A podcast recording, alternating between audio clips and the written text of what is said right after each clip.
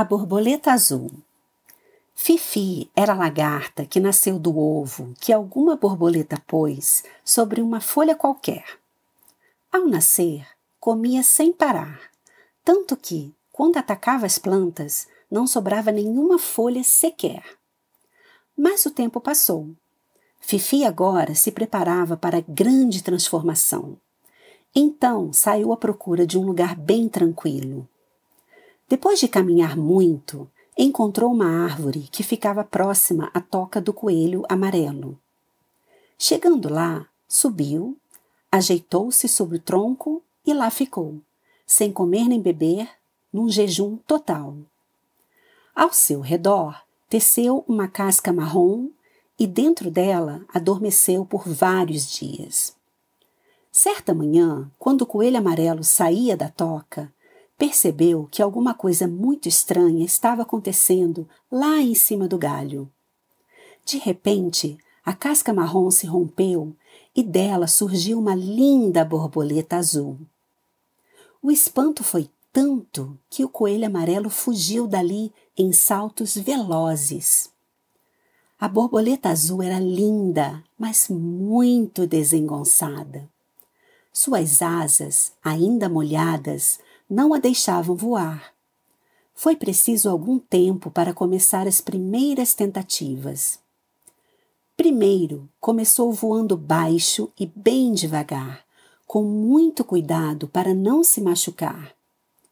Outras vezes era bem atrapalhada, pois durante os voos esquecia de bater as asas ou as enroscava uma na outra, e quando isso acontecia, ploft, caía estatelada. Mas quanto mais caía, mais insistia. Com o passar do tempo, a borboleta azul tornou-se muito esperta e estava sempre disposta a conhecer novos lugares, tanto que, certo dia, decidiu voar para bem longe, muito além das montanhas que ao longe avistava.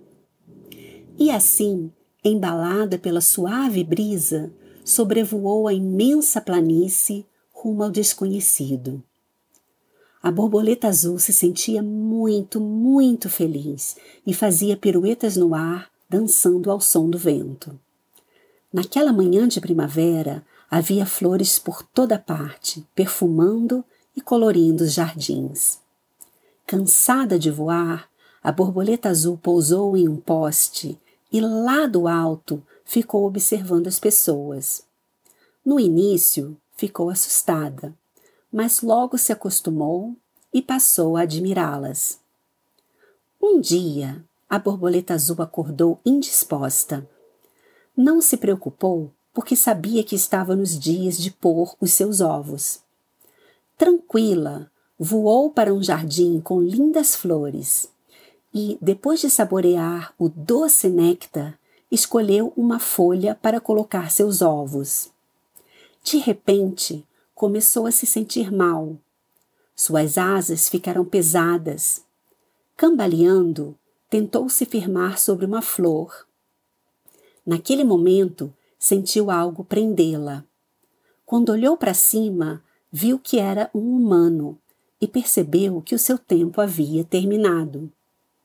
Após examiná-la, o colecionador ficou muito contente porque a borboleta azul era uma espécie rara.